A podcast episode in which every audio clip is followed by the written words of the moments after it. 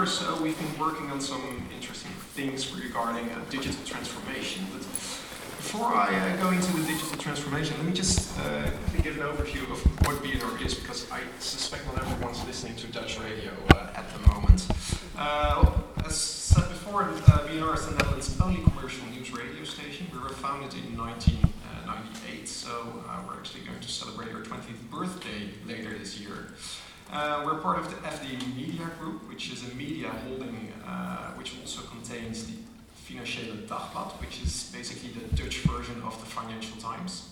And uh, we currently host a wide range of shows dealing from uh, the Dutch politics to the latest news about cars or the latest uh, technological advancements. But our main focus uh, is business news. we have about 450,000 weekly uh, FM listeners, terrestrial radio. Uh, well, of course, these figures don't really compare to the BBC, but you have to keep in mind that the Netherlands is a small country. We only have 17 million people, so still we're not the biggest one. But uh, if you compare it to uh, the size of the country, it's it's it's okay. Uh, we have a very selective and engaged audience. Uh, our audience is highly educated and often in the higher income groups.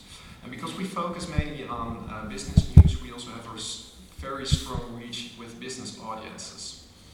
So, well, this all looks good, but uh, why change? Why, why did we have to change? Well, first of all, we, we saw three uh, important uh, new things in the Netherlands that really will have an impact on uh, our business. First of all, there's the growing uh, demand for media consumption uh, especially for younger people, you see that they're not listening to terrestrial radio any longer. They're listening to on-demand radio or they're listening to on-demand media. We also see a decreasing importance of FM uh, terrestrial radio. Currently, we're very dependent on terrestrial radio, and we should really keep in mind that terrestrial radio isn't going to be here forever. And in order to be a sustainable business, we should decrease our dependence on uh, FM. And also, we were faced with a difficult market for radio advertising. Um, it became very hard for uh, news to attract new sponsors or uh, to get radio advertising really going for BNR. And at the same time, we saw some interesting things in the United States. Uh, for example, we saw the uh, popularity of podcasts really rising, rising very fastly.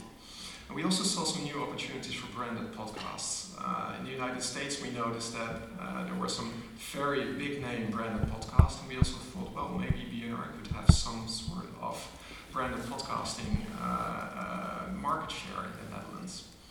And what we noticed from research done in the United States is that the podcast audience in the United States is very much the same as our audience. Highly educated, interested in technology, uh, higher income groups, that's exactly the BNR audience. So the podcast audience could have been could be the BNR audience.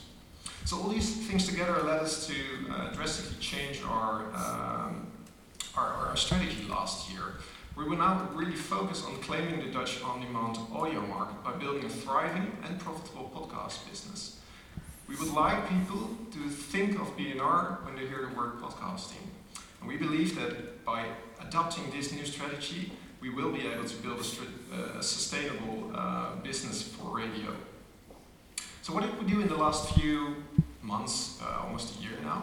Well, first of all, the, the long-term strategy that I just described, we it, it all got to 2022, and uh, first thing we did was to make sure that management, CEO, everyone that had to say something about it agreed with us, agreed with us on this. Uh, we also did some small experiments with different approaches. For example, we uh, created our first uh, branded content podcast last year. And uh, we also did some experiments with independent journalism uh, podcasts, uh, so digital only podcasts that weren't aired online or that weren't aired on FM. this really worked out well. So then we decided to create a multidisciplinary self organizing team.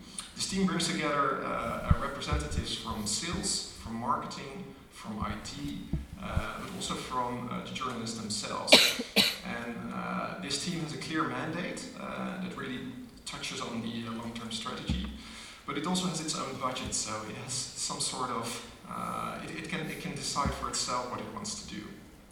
Uh, we got some strategic and operational targets, so we know what to focus on and we know where we want to be in one year, in two years, and in three years.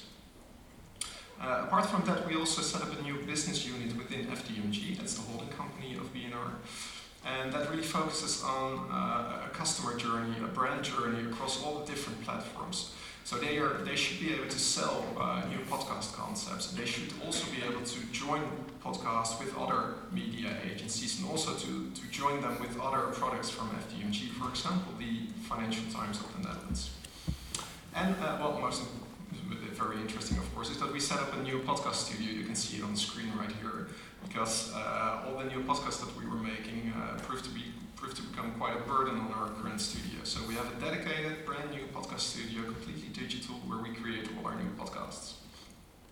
So the first results were actually very uh, good. Um, not only did we manage to uh, achieve our financial goals for the com for complete 2018 uh, uh, in June, uh, but we also saw an interesting increase in uh, the number of plays for podcasts. Uh, if you look at the number of plays for all our BNR podcasts in June, of in uh, January 2017, we barely just hit 300,000. And, last month we uh, hit 500,000, so that's quite a big increase uh, in the number of listens uh, of BNR podcasts. Uh, you can also see that there's a, a, steady increase in listens on our own platforms. We uh, host our podcasts on our own website, but also in. But you can also see that the increase of listens on our external platforms, so that's iTunes and Spotify, is uh, growing even more rapidly. So that's an interesting uh, market for us. Um, we uh, release podcasts almost well, twice, uh, a few times per month, and these are the uh, these are just a grab bag of uh, podcasts that we released in the last few months. Um, so there's a podcast about cryptocurrency called CryptoCast. There's a podcast about technological advancements in the medicine industry that's called Technomedicijnen. But there's also a, a, branded podcast we did with Rabobank, which is a large Dutch bank. Uh, it deals with the uh, uh technological advancements in the food industry. And uh, probably the most interesting podcast for us right now is Newsroom. That's our uh, daily news podcast that we launched in uh, coordination with uh, the FD, the uh, newspaper that we're part of. Um, so in the last few months we've also worked with quite a lot of brands. Uh, uh, some smaller Dutch uh, brands, but also some big international players like Microsoft, IKEA, and ING. Um, and we hope to be adding some more brands in the following months interesting case uh, for a Branded Podcast, so for a, a, podcast that we created in cooperation with Microsoft, is the GDPR podcast. Uh, we launched at the end of December when everyone suddenly started thinking GDPR is something that we have to deal with. And uh, over the course of 16 episodes, uh, we did some interviews with experts uh, on the GDPR, the new privacy laws, and uh, we uh, got an idea of the effects of the GDPR. Well, this podcast series, it's, it's very uh, niche. It's, it's about a certain subject that maybe not everyone here is interested in, but uh, we were able to garner almost uh, 30,000 plays in the last few months and uh, 3,000 subscribers, and that's across all our uh, platforms. So includes our website, our app, uh, iTunes, and Spotify. we also got 20,000 page, page views on bnr.nl, which is our website. But uh, the interesting thing with this one is that it wasn't just a podcast, it was a broader media uh, set. So there was also editorial coverage on our website, there was editorial coverage in Financiële Dagblad, the, uh, the, the, newspaper. We uh, uh, combined it with a veterinary campaign and with in-program ads. And uh, I think the combination of all those media types really ramped up the number of plays for this certain podcast, even though it was a very niche podcast. So what are we thinking for the next few months, years, uh, maybe even longer, because we're, we're far from finished. Uh, well, the first one is smart radio, and that's my, uh, my personal favorite. Um, with smart radio, you'll be able to add a, a, one of your interests to our BNR app. And uh, if you add that interest, it will give you a playlist of small fragments cut from our radio programs or cut from our programs that deal with that certain subject. So if you're interested in Tesla, you just add the word Tesla in the BNR app, and then you get a small playlist, 20 minutes, 30 minutes, of small fragments of about five minutes that deal with this certain subject. That really gives you the opportunity to uh, quickly stay up to date with something that you're interested in. And it saves you time uh, looking for uh, uh that certain interview with Elon Musk, the founder of Tesla, in uh, a three hour radio show, show or by searching for that one interview on the web. We really think that, that smart radio will help you with getting up to date with what you think is interesting. Well, we don't cut those fragments uh, ourselves, that would uh, cost a lot of time, uh, because we created a special homemade algorithm. We did it with, with help from Google's Digital News Initiative. But this algorithm will automatically recognize when a certain subject starts and when a certain subject ends. so there's no uh, editorial work needed. It'll just automatically cut certain fragments from our radio shows and from our podcasts, and these will be added to the smart radio player. So uh, we also work on transforming our, our expert podcast network into a true community. We launched the Expert uh, Podcast Network last year to bring together the best Dutch podcasts uh, for BNR. But we'd really like to transform this more into a community where people come together to share their experiences in podcasting, but also as a way for BNR to find new talent for podcasting and maybe to see uh, whether we can uh, uh, couple talent with uh, possible advertisers. Uh, we'll also host the first Dutch Podcast Awards uh, later this year in September, where we'll see who the best Dutch podcast is. And uh, we'll try to further uh, ex experiment with monetizing all the plays on our platforms. Because right now, if you listen to uh, our podcast in our app, uh, they'll be without any form of advertisement. So basically, it's free. The app itself is free. But we garner quite a lot of new plays through our app, uh, which are still left uh, unmonetized, which for us, it's, it's a bit of a shame. Uh, also, we're experimenting with voice interfaces and digital home appliances, such as Google Alexa and uh, Google Home. Uh, we, we, would also like uh, Alexa to be able to serve our podcasts and uh, to serve the latest BNR news. So we really want to be ready for the voice-driven era that's probably coming along right now. And all of this will be done to focus on getting the right content to the right user at the right time, because we believe that that is the way to move forward and that is the way to serve our users. Um, well, in order to make sure that we're moving in the right direction, we invested heavily in metrics. Um, that's quite difficult. Um, I think you already noticed a lot of presentations uh, with, we're dealing with this subject.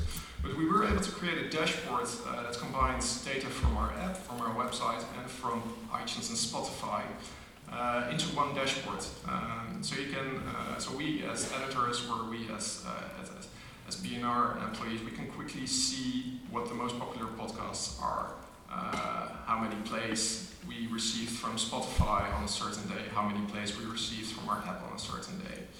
Um, later this month, we can also uh, get some data about the time spent listening to a certain episode from our app and from our website. This will really give some insight in uh, what's working, what's not working, and we'll be able to quickly uh, uh change uh, anything to our shows or uh, to see if a certain show isn't working the way we'd like to. Uh, this is our own, this is really our own data. And what we're really looking for is an international or national metric so we can combine, so we can, can, can, can, somehow find out how we're doing, how our podcasts are doing, because that right now for the Netherlands is still impossible to do. So I really was interested in the way you did it in, uh, in Sweden, uh, so I think we should uh, talk to uh, you about how you did this. So maybe just a, a, a quick, uh, to look back at our last few, uh, few months and a year. So what did we learn as BNR while transforming into a digital player? Well, First of all, starting the multidisciplinary team with all the uh, different silos really combined, that really worked. Uh, sitting together in a team, uh, discussing how to move forward as BNR, that really broke down the silos from marketing, from sales, from uh, development, and from uh, IT. Uh, also, it increased the speed of organizational changes and it brought business and content together. So, starting a multidisciplinary team, I'd really recommend this one. Also, we uh, uh, working on a broad content strategy and clear listener journey really works. It's the case with the GDPR uh, showed you. And uh, it's important to always keep explaining what podcasts are and what you can do to, to both users but also to advertisers because we notice that not everyone is still up to date with what podcasting is or what it can do to your business. Not everyone knows that a podcast means that your brand or a certain subject will be in your ears for more than an hour. Um, also keep in mind that uh, podcasting can, can, can help you to serve the unserved FM listener. I mean, if you go for an FM program, uh, you'll probably not go for a very niche podcast, but for a podcast you can do that, you can really focus on a certain subject and take deep dive into it. Uh, well, data, as you saw the, the, the, dashboard, it's very important to get data, just not for your, uh, it's also very important for your decision making. And then three, well, more uh, general things, don't be afraid to kill your darlings. Uh, we did it as well. Um, make sure that, that, that, you always verify if what you think is interesting is also interesting to your users. If your users don't think it's interesting, just stop it. Uh, work step by step, just iterative process, and always keep your focus because there's so much to do and so many things are interesting, uh, but you should really focus on one thing and work on that and perfect, perfect it. That's it for now.